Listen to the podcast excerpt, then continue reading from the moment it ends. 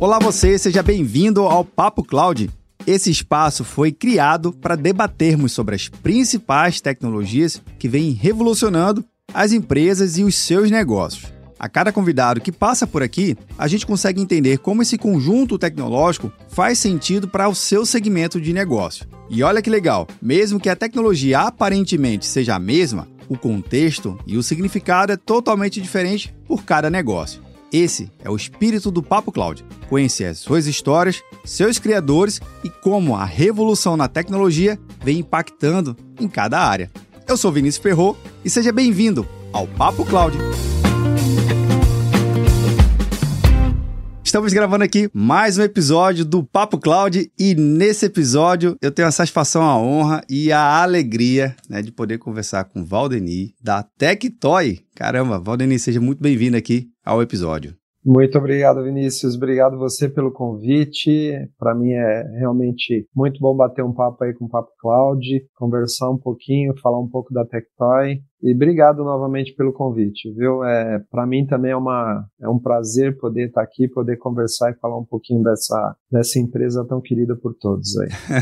Bem, esse episódio está sendo para mim muito especial porque se você que está acompanhando, vendo ou nos ouvindo, se você pelo menos tem na casa dos 30 anos, tenho certeza absoluta que já ouviu falar da Tectoy. Se você tem mais de 30, aí eu tenho certeza que ou você usou ou você comprou para o seu filho algum produto da Tectoy. Se você é tão novinho assim, saiba que tem uma marca brasileira brasileira que já vem revolucionando o mercado de soluções de eletrônico para não somente para jogos, mas tantas outras coisas há muito tempo, viu? E aqui eu também vou até deixar logo meu agradecimento, né, toda a marca e o carinho aqui para quem está acompanhando em vídeo, né, tem um livro que o time da Warp Zone fez falando sobre o guia definitivo, né? Sobre a Tectoy, sobre Mega Drive, um dos ícones da construção e da capacidade inventiva aqui do nosso, do nosso povo brasileiro de construir realmente uma coisa que marcou gerações e mais gerações. Se você só está ouvindo, depois passa aqui no vídeo para a gente acompanhar. Mas vamos, bora lá. Orenil, eu queria que você pudesse contar primeiro um pouquinho aqui a sua trajetória de carreira até chegar à Tectoy e saber como é que a gente, como é que você trilhou essa jornada, por favor. Olha, a minha carreira, na verdade, digamos assim, como profissional, né, mais recente, é, ela é muito mais voltada para a área de tecnologia, né, mas em gestão de empresas. Então, eu sou muito mais um gestor de empresas. Então, é, nessa questão da gente realmente arrumar a casa, colocar, organizar as coisas, tudo. Na verdade, a minha ligação com a Tectoy propriamente dita, ela começa ali mais ou menos, praticamente 1986 para 87, quando ela é fundada. Caramba. Né? Por quê? Porque eu trabalhava na Evadim. A Evadim tinha justamente o pessoal que foi o, o acionistas, né, que era o Léo Cris e o Abe Cris, e que eles receberam Daniel Dascal com a ideia de montar uma empresa, né, então seria a empresa Tectoy, e eles se tornaram praticamente sócios do início justamente da Tectoy. Então, a gente que estava na Evadim, muita gente ficava até com inveja, né? Porque, poxa, era uma empresa muito legal, bacana, de brinquedo, tecnológica, fazendo uma revolução. Ah, todo mundo tentava olhar para ver o RH, tem uma vaguinha lá, eu quero ir para lá. Né? Então, tinha uma ligação amorosa, né? E no final eu eu tinha uma sobrinha pequena, comprei estrelinha da Mônica para ela, que era também foi um, um, brinquedo bem icônico na época. Sim. Então, é, naquele momento eu tive uma ligação com a Tectoy e voltar depois de tantos anos e poder fazer parte da gestão do corpo, né? Porque a gente é CEO, mas a gente tem um corpo Sim. diretivo, né? Bem completo, né? Que vem nos ajudando. Então é, é bem engraçado. Mas eu, a minha carreira foi muito no mundo tecnológico, né? Eu trabalhei bastante com os primórdios do que se falava de hoje é Analytics, né? Mas lá atrás foi AES, foi Business Intelligence, daí então Warehouse, então eu fiz muita palestra pelo Brasil, né? Então a gente fez um trabalho, passei por empresas de tecnologia como a própria Cognos inicialmente, algo parecido com o seu nome, você é Vinícius Perrot, exato, é isso? Exato. Eu trabalhei na Perrote Informática, que é uma, uma empresa que me deixou muita saudade, ela me colocou nesse mundo da tecnologia, e aí depois depois eu fui passando por várias empresas multinacionais, de, sempre trabalhando com softwares corporativos. Né? Então, mais recentemente eu fui muito mais a fundo e trabalhei com softwares de, de industriais. né? Então, para gestão de ciclo de vida de produto, para simulação de produtos, eu já há mais de oito anos já vinha falando de IoT, né? A famosa internet das Sim. coisas, inteligência artificial e a última passada nesse mercado foi justamente no grupo Hexagon. E o grupo Hexagon a gente falava até de veículos autônomos. A gente tinha soluções para veículos autônomos, impressão 3D, que hoje muita gente só vê aquele bichinho sendo uhum. feito na impressão 3D, mas a gente já falava até mesmo de impressão 3D para questão de equipamentos espaciais, para peças, né, e órgãos, né, toda a parte orgânica, né, que é o grande desafio. E impressão 3D ela, ela é ampla e também é uma revolução que eu acredito que no momento que ela ganhar escalabilidade, ela vai é, tanto quanto você fala do papo cloud, né? Sim. Alguém vai ter um papo 3D aí que vai estar, tá, vai ser uma grande, eu acredito, já vem revolucionando, mas vai fazer. E aí o pessoal da Tectoy, os acionistas, quando compram a Tectoy em 2019, eles me convidam. É, eu tenho uma fama de bem organizado, de ajustar as coisas, colocar as coisas nos trilhos aí em, em várias empresas pelas quais eu passei. Então eles me convidam para vir aqui e começar a revitalização dessa marca. E aí a gente começa a revitalizar então, principalmente em 2020. Era o grande plano, né, de ser muito mais ousado até. Exatamente. Mas aí a gente encarou um bichinho chamado Covid. É. Né? É um desafio.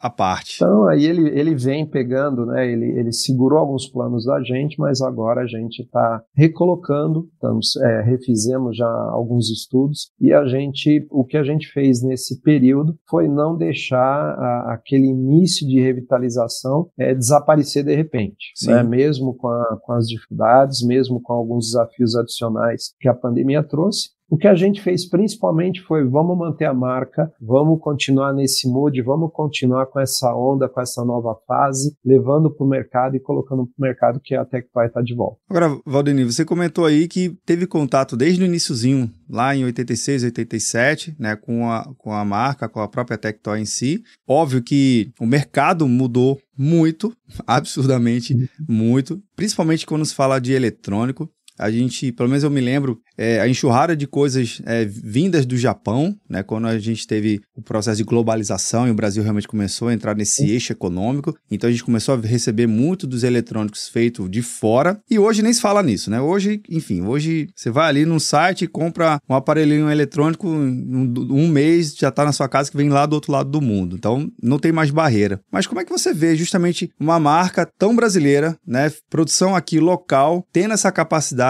de permanecer vivo, não somente na memória, mas vivo no mercado e competindo com essa galera. Como é que você tem visto esse movimento tão forte e ainda mais sendo aqui verde e amarelo, né? Não é muito fácil, não. Esse é um dos grandes desafios eu digo até que o, o, que acontece no final do dia é hoje a China ela virou o grande armazém Sim. do mundo para componentes, para equipamentos, seja o produto, digamos assim, desmontado, como sendo o produto também finalizado e pronto para você colocar no mercado. Então, assim, o, o grande desafio nosso é realmente a questão de você trabalhar corretamente, você recolher todos os impostos que a gente sabe, não vou fazer discurso aqui, mas a carga é pesada. Sempre. Né? E, e, e, realmente eu que sempre olhava do lado do consumidor achando que, poxa, a margem de lucro dos caras deve ser um absurdo. E não é tudo isso, não. A, a carga de impostos e tudo que você tem de custos envolvidos é, é pesado. A Zona Franca, logicamente, ela nos ajuda com Verdade. vários incentivos, é isso que faz manter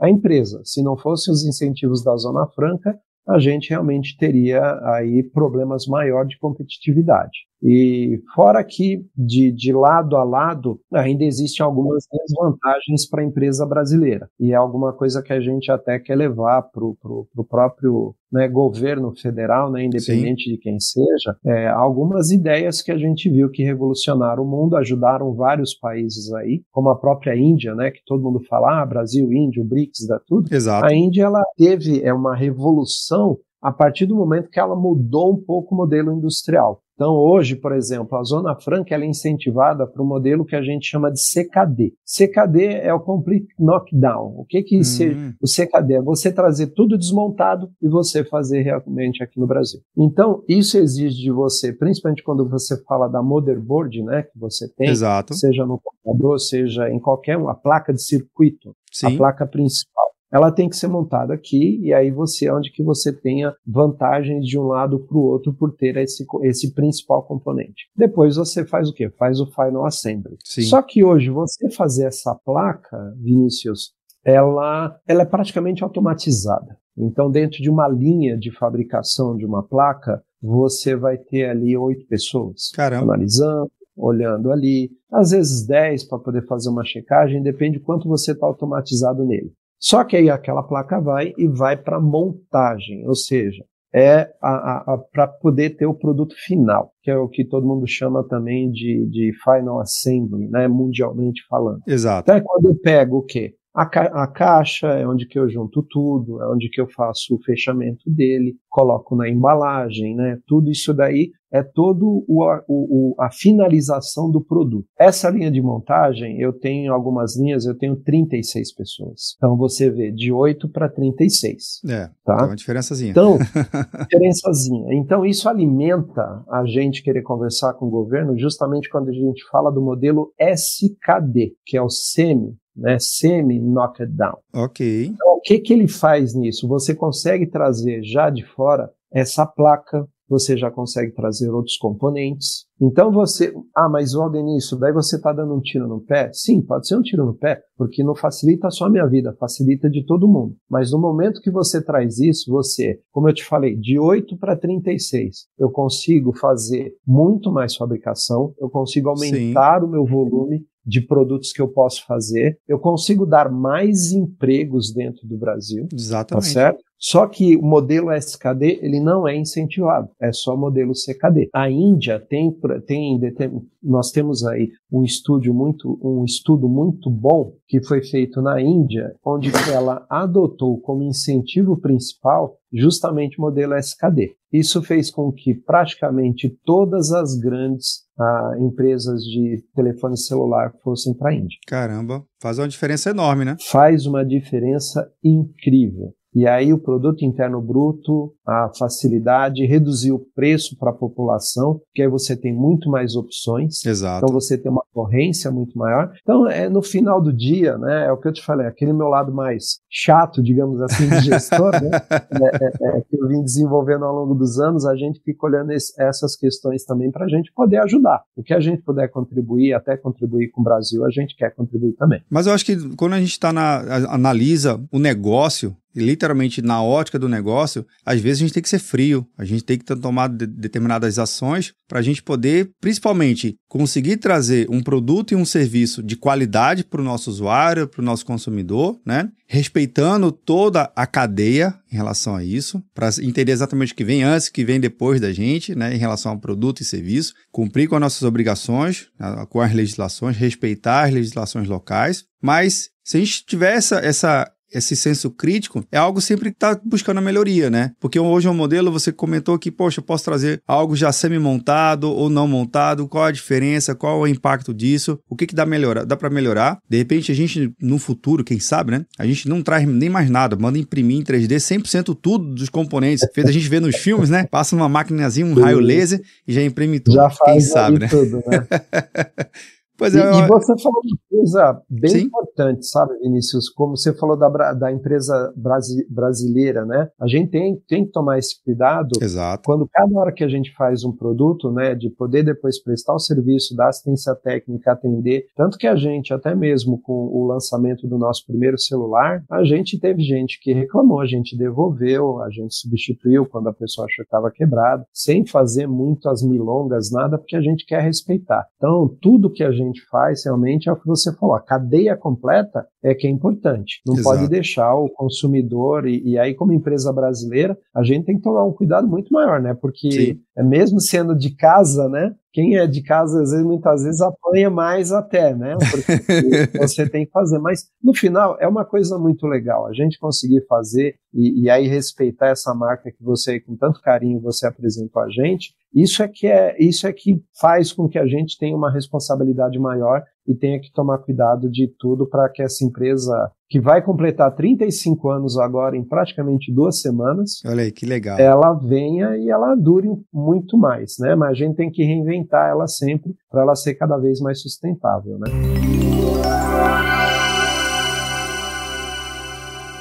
conta aqui pra gente, que, que é a Tectoy? Vamos dizer que chegou alguém aqui novo. É, eu acho que eu já ouvi falar nessa marca, Vinícius. Não tenho certeza, não. Explica aqui pra gente o que, que é a Tectoy hoje. Já preste a fazer 35 anos, na, pelo menos na nossa gravação aqui no nosso episódio. Legal. Não, a, a, empresa, vamos colocar assim, que a priori a empresa é uma indústria de eletroeletrônica. Ok. Na sua base, na sua fundação, ela é uma empresa de eletroeletrônicos. Ela nasce justamente há cerca de 35 anos já atrás com um grande DNA de inovação. Então ela traz e ela começa uma revolução, trazendo o primeiro videogame né, para o Brasil, no momento em que todo mundo enxergava isso só lá fora. Então vem aí o Master, vem o Mega Drive, né? Vem o Mega Drive logo de cara e, e, que ele revoluciona, traz os cartuchos, é todo mundo é uma loucura. Eu sou daquela geração, como eu te falei, quando eu entrei, quando eu conheci a Tectoy, eu já tinha ali meus 20 e poucos anos, né? E, e, eu era garoto, já tinha sido office boy também, e office boy tinha mania de deixar tudo nos bancos e depois ir pro fliperama, né? Exato. Então eu não era tão bom assim, mas... Mas se divertia.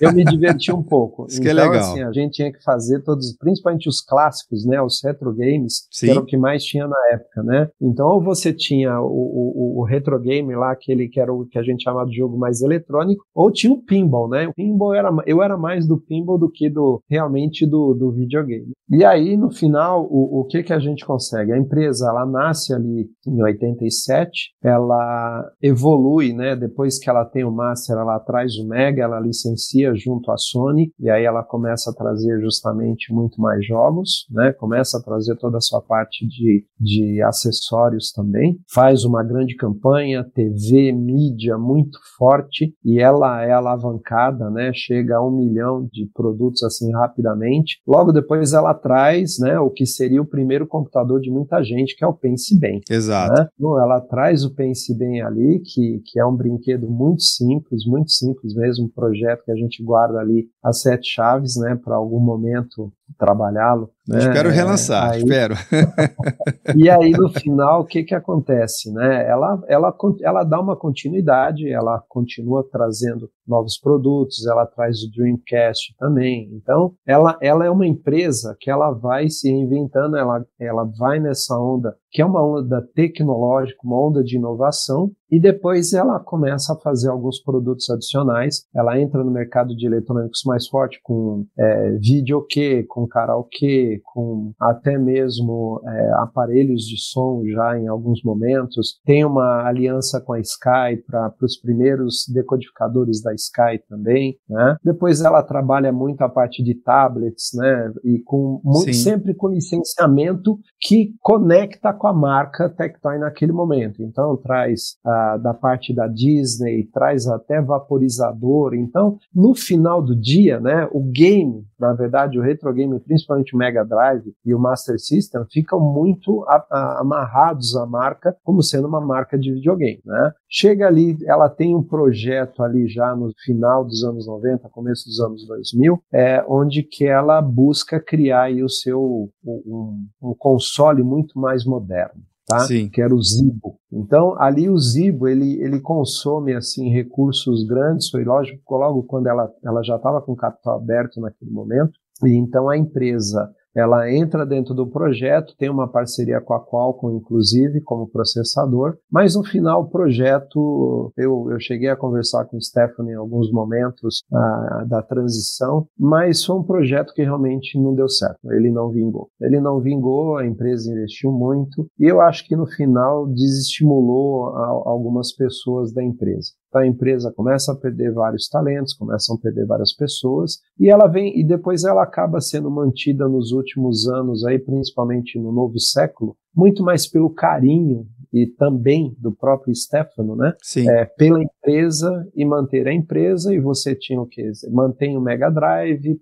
periodicamente, o Master System, mas ainda com os projetos originais. Então, quando eu chego, eu, eu começo a, a, a, conversar com o pessoal e com os acionistas que pedem um novo console. A gente até começou a desenvolver, mas aí justamente a pandemia não permitiu que a gente realmente continuasse por questão de componentes, por questões de parcerias, Verdade. todo mundo parando, aí vem a crise dos chipsets também. Então, é, foram vários, uh, digamos assim, barreiras em que a gente ultrapassou, mas agora você chega, né, até fazendo a conexão contigo, né, a cloud, ela Exato. chega de uma, de uma forma muito grande. Eu falo que a gente tem vários tsunamis chegando aí em termos tecnológicos, né? O 5G, cloud, são, são vários tsunamis e que a gente tem que estar preparado. Então, uh, digamos assim, a gente acaba segurando. A empresa se manteve, ah, os acionistas que compraram, compraram também por carinho a marca, por carinho a marca, puramente por causa disso. Uh, e fizeram um trabalho aí muito grande onde que a gente se reestruturou, a gente cresceu e a gente começou a trazer novos eletrônicos e uma linha muito forte de automação comercial. Então a automação comercial ela cresce como toda e qualquer empresa, né? A Exato. gente tem que criar novas verticais para que a gente seja sustentável. Então é, você poderia ter uma empresa, tem muitas empresas aí que você olha mesmo no mundo automobilístico, por exemplo, que né, a indústria do automóvel, né?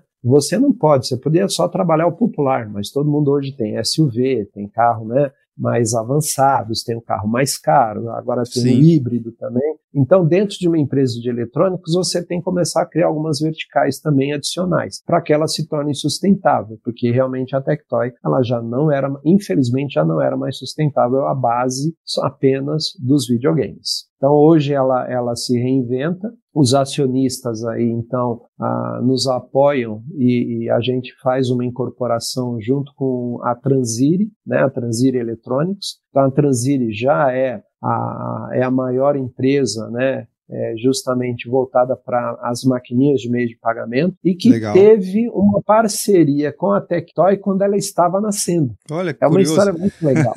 então ali em 2017, praticamente, 2015, né, 2015 para 2017, quando a Transile está montando a sua fábrica, ela já tem uma demanda superior àquilo e a fábrica dela não está tão pronta assim. Então ela vai e aluga linhas de produção que justamente estavam disponíveis dentro da Tectoy, e é onde que começa o namoro com o todo o time da Tectoy. Então esse namoro começou lá atrás, digamos, foi uma paquerinha, né, mais recentemente um namoro, e agora virou uma incorporação, então hoje a gente tem aí três grandes pilares, os eletrônicos, né, digamos assim, que seriam Sim. esses tradicionais do que a gente fala, onde que a gente pode colocar a parte do B2C, né, para produtos para o consumidor, pessoa física, a linha de meios de pagamento, onde que ela é justamente um B2B dentro da área financeira, e a própria automação comercial, onde que a gente faz justamente a ligação de ajudar nos negócios, trazendo aí uma tecnologia toda nova, produtos inovadores, já baseados com, seja até com inteligência artificial e também com internet das coisas dentro desses produtos. Então, o DNA de inovação, o DNA querendo qualidade, principalmente o que você falou,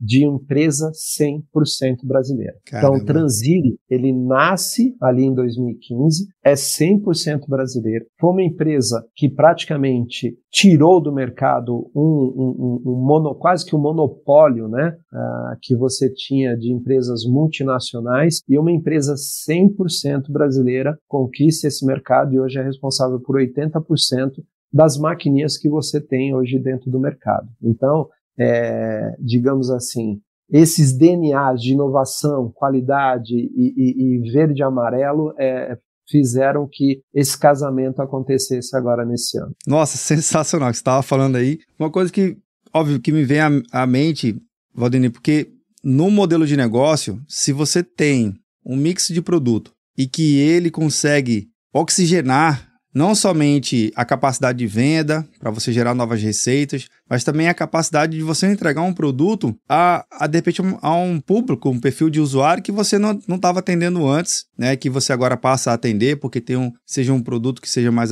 mais acessível ou de repente é um produto mais direcionado para aquele, aquele grupo e aquele perfil de usuário. Eu acho que na estratégia da empresa eu acho que faz todo sentido, porque você pode ter um produto mais premium, você pode ter um produto mais segmentado, mas se você ter atender nichos específicos, óbvio que conectando tudo a um, a um ecossistema, eu acho que faz todo sentido sentido porque você até mesmo gera uma inovação no sentimento de quem está participando disso, de quem está criando, né? Poxa, tem esse produto aqui que habilita o meu usuário a ir para um outro produto quando ele estiver mais, mais preparado, mais capacitado. Então tudo é uma grande jornada no final do dia, não é verdade? Faz sentido essa linha de raciocínio? Faz todo sentido, Vinícius. Eu acho que assim, o grande ponto é justamente esse. É, a primeira coisa, a primeira missão que você tem dentro de uma empresa é torná-la, né, como todo mundo fala, sustentável. Né? Sem dúvida. A sustentabilidade da empresa vem justamente, ou do negócio, digamos assim, vem de você ter pilares fortes de sustentação para tudo que você quer fazer. E é o que você falou, uma, uma, uma linha de produto, muitas vezes ela, não, na maioria das vezes, uma contribui com a outra e vice-versa. E ela me dá sustentação e ela me ajuda a fazer novos investimentos também. Então, aquelas que me dão uma margem maior de lucratividade e que me dá um retorno, ela vira um investimento dentro da empresa onde que eu posso procurar novos produtos, onde que eu posso procurar novas ferramentas de trabalho, onde que eu posso investir no marketing melhor. Então, tudo isso acaba sendo a, a, a questão da gestão do negócio. É extremamente correto o seu raciocínio. Agora, como é que você tem visto? Você comentou um pouquinho lá no início, né? Em relação à tal da chegada da computação em nuvem e tudo mais. Como é que você vê justamente essa capacidade de conectar serviços em nuvem, serviços em streams, a, a uma camada que pra gente é tão física, né? Que, enfim, a gente tá falando de um componente eletrônico. O componente eletrônico não é nuvem, gente, né? Só para deixar bem claro aqui. Ele existe, existe no mundo real. Conectar essa, esse conhecimento, esse know-how do ambiente físico com os ambientes em nuvem também está no roadmap de vocês? De repente fazer um, um, serviço combinado ali, quem sabe? Com certeza, não, não, e, e, tem que estar, né? É o que você acho que essa, esse seu gancho, pegar o seu gancho aí também, porque é justamente isso. A gente tem que estar atento à tecnologia do jeito que ela, ela evolui, né? Eu sou um pequeno, não sou tão dinossauro, mas digamos assim que eu que isso? está chegando, né? É, é, então, assim, da, da época que eu comecei, né, quando eu estava era, era extremamente mais novo, tá? com, mainframe, né? E Sim. até hoje, quando a gente chega dentro de uma, de uma computação na nuvem, tu, e aí você tem a internet das coisas, você tem inteligência artificial, tudo isso é para nos ajudar, seja dentro da fábrica, por exemplo, né? Quando eu tenho ali automatização, quando eu tenho a internet das coisas atuando dentro da minha fábrica, me dando retorno, tudo isso merece cada vez mais, e tudo que é desenvolvido, tudo merece cada vez mais poder de computação, poder de processamento, Sim. de respostas mais rápidas. E é onde que eu vejo que a, a, o cloud, a computação em nuvem, por ela ter uma escalabilidade praticamente natural, né, que a gente fala, é muito fácil de você fazer. Quando eu trabalhei na, na, na Perrote, como eu, te, né, como eu comentei contigo, é, porra, corre lá, compra mais memória, né? Vamos lá, vamos corre, mais corre. Um aí, né? Coloca lá, ó, compra mais um HD, coloca aí, vamos ver se faz. Agora tem esse HD, tem esse, esse SSD. Eu cheguei a fazer até em um hospital no Rio de Janeiro. Teve uma época que eu fui configurar uma alta disponibilidade entre dois servidores, né? E, e eu conto essa história para alguns amigos, né? O, o diretor do hospital o hospital ali era estava eh, em funcionamento. Ele falou, mas como é que eu vou saber se está funcionando? Nessa hora que cair um, o outro vai assumir. Né? Eu fui lá, apertei o botão, né? desliguei. é agora. Ele, meu Deus, né? ele, meu Deus, que é isso? É louco. Eu não, tem que funcionar. Se, se eu confio naquilo que eu estou fazendo, hoje você faz isso na nuvem, ninguém percebe. Isso já está dentro Verdade. do cloud. O potencial, você aumentar a capacidade, ou seja, são várias idades né, para o cloud, né? Escalabilidade, acessibilidade, a você portabilidade, então você não tem mais tantas barreiras, você consegue se movimentar rápido. Eu acho que cada vez mais as novas gerações elas já pedem isso, elas pedem mais agilidade, elas pedem um tempo de resposta muito mais rápido. A gente é que tem que fazer isso também mais rápido no meio físico, como você falou. Exatamente. Tá? Então, eu não vejo, eu acho que, que para onde a gente está indo hoje, o caminho que a gente trilha da tecnologia, todas as empresas têm que estar tá realmente é, atentas né, e voltadas para isso. Como eu te falei, são tsunamis. Sim. Você vai surfar esse tsunami ou você vai ser engolido por ele. Agora, uma coisa que não, não posso deixar de perguntar, né? É, a Tectoy tem uma base muito consolidada de fãs você mesmo citou aí o caso né, de quem, principalmente agora, nesse, nesse momento, os acionistas eles compraram pela, pela paixão à marca, pelo, pela essa afinidade e, e esse carinho que tem. Como é que a Tectoy vai construir uma nova base de fãs também? O que, que tem de novo que vocês estão lançando aí que pode contar aqui também pra gente, né? É, essa, essa é a grande responsabilidade, né? Então, assim, o que a gente quer trazer fãs é continuar na inovação, trazer produtos novos aí que a gente tem pesquisado e tem que ter esse cuidado mesmo. Às vezes parece que a gente traz mais do mesmo, mas é, é, é o digamos assim, são produtos que a gente busca colocar um pouquinho do tempero, um pouquinho daquele sabor, né, do cheirinho território uhum. sempre que a gente puder, né, torná-lo um pouco mais acessível né? O que a gente briga também é tentar bus é buscar preço com qualidade para tornar os produtos acessíveis para todo mundo. Não é muito fácil, não é uma tarefa fácil, porque geralmente preço, bom preço e qualidade, ou preço baixo qualidade, nem sempre conversam. É um triângulo difícil de equilibrar ali, viu?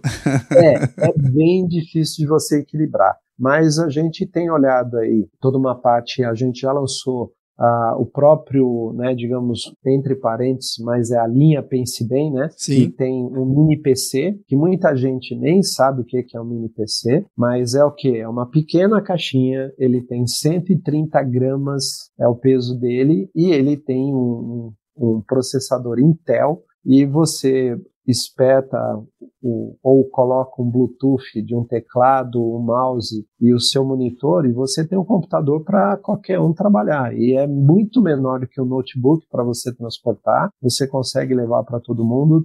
A gente fez teste com algumas crianças, né, até filhos de funcionários, durante a pandemia para assistir aula, assistir videoaula, fazer tarefa de casa, a, as tias a olharem receitas, acessarem a internet, acessarem o Google para assistir alguma coisa. Então, é um, um, carinha muito legal e que muita gente ainda não conhece e a gente vai fazer algum marketing nisso. Opa. Trouxemos o tablet e a gente está praticamente aí trazendo mais alguns componentes na linha de informática, é algo que a gente vai investir também. a parte de celulares, a gente está estudando né, a, a, melhores parcerias com qualidade para a gente dar continuidade e o que a gente falou para você, buscando preço e qualidade para a gente poder estar tá aí e ao mesmo tempo 5G, né? Tem que estar tá preparado para o 5G porque ele veio e veio para ficar. Quanto à parte dos games, a gente tem conversado com a Sega em alguns momentos, mas a Sega hoje é muito mais uma licenciadora do que uma fabricante, então por isso que a gente, muita gente fala, ah, cadê o Mini Mega Drive? Olha que eu estou há dois anos tentando. Mas quem fabrica ele lá fora não nos fornece a, a, as peças. E para trazer ele pronto aqui, ele trazer ele, ele fabricado, encaixado, o preço não vai ser viável para as pessoas. Então é mais, é, por enquanto a gente ainda não conseguiu, mas a gente não desistiu, tá? Outras alianças em termos de games e de jogos, a gente tem conversado com algumas empresas aí nacionais. A gente parou um projeto com uma empresa nacional que a gente já estava conversando, mas a gente pretende retomar isso daí em breve também. Fora isso, a própria parte de automação comercial ela, o portfólio já é grande, ele é completo, praticamente é o maior portfólio hoje de automação dentro de uma única empresa e brasileira é nosso. Então a gente está trazendo alguns produtos já diretamente da China, outros produtos a gente já está fabricando aqui no Brasil, toda assistência técnica aqui. Tá? Mas no final do dia, o que a gente coloca em termos de produtos,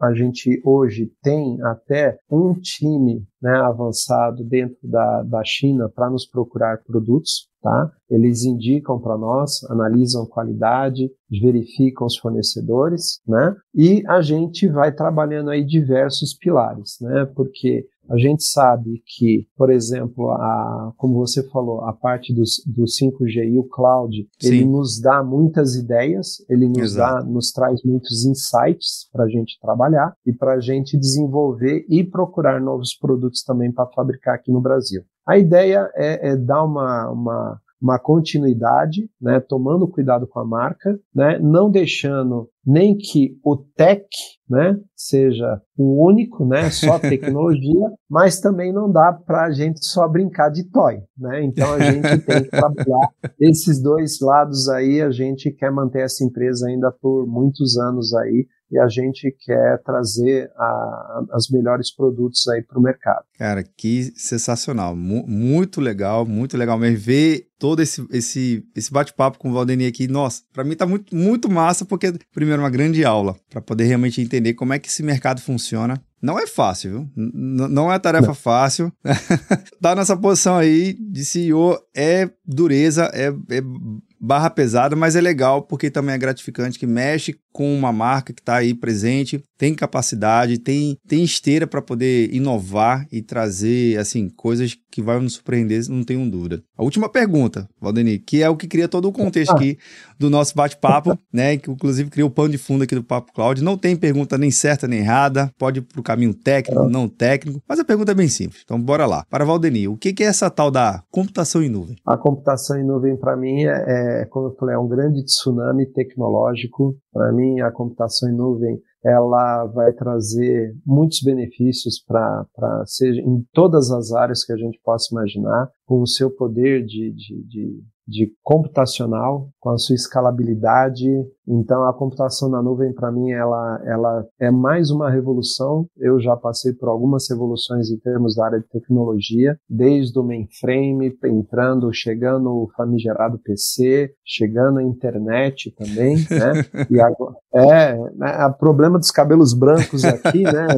É muito disso, né? Mas o que a gente vê é que ah, existem aí várias palavras onde que a gente pode definir, né, a computação na nuvem, algumas eu já falei, escalabilidade, agilidade. Então, você poder é, processar qualquer volume que você pensar, conseguir fazer isso de maneira muito ágil, né, e rapidamente Sim. você adotar, né, você conseguir aplicação, né, para várias áreas, qualquer área, seja saúde, seja eletrônico, seja diversão. Então, tudo isso a nuvem hoje permite de uma maneira muito mais rápida para a gente. Então, a, tudo aquilo que vier para auxiliar, né, a, a, humanidade, né, a gente só espera que ela se torne cada vez Exatamente. que ela progrida e não regrida, Sim. né?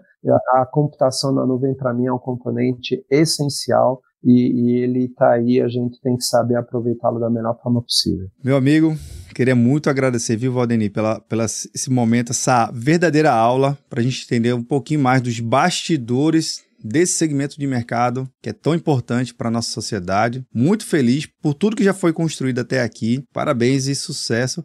E conta aqui com o Papo Cláudio, sempre com para a gente poder divulgar cada vez mais notícias sobre a Tectoy. Aqui, enfim, falar de Tectoy é bate na porta, não precisa nem, nem bater. Já abra. Fala assim, ó, oh, Pirro, tem um negócio aqui para contar novo. Venha, vai ser uma satisfação, uma alegria aqui pra gente. Obrigado, viu?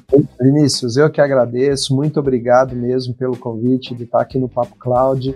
Uh, eu vou ser bem sincero, eu não conheci o canal, mas agora eu passo a seguir o canal. Com certeza, eu já assisti outros papos, até me preparando. Achei um conteúdo excelente, um conteúdo muito bacana e de uma maneira muito bacana sendo compartilhada com todo mundo. Então eu que agradeço.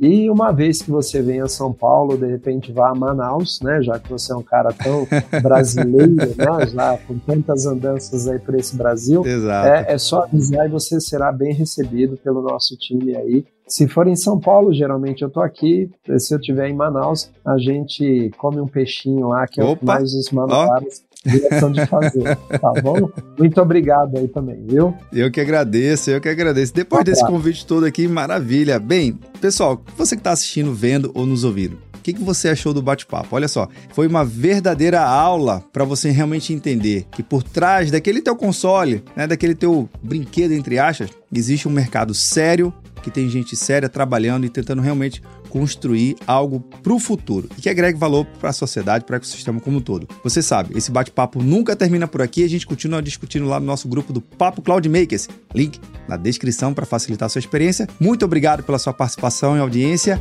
E aí, tá na nuvem?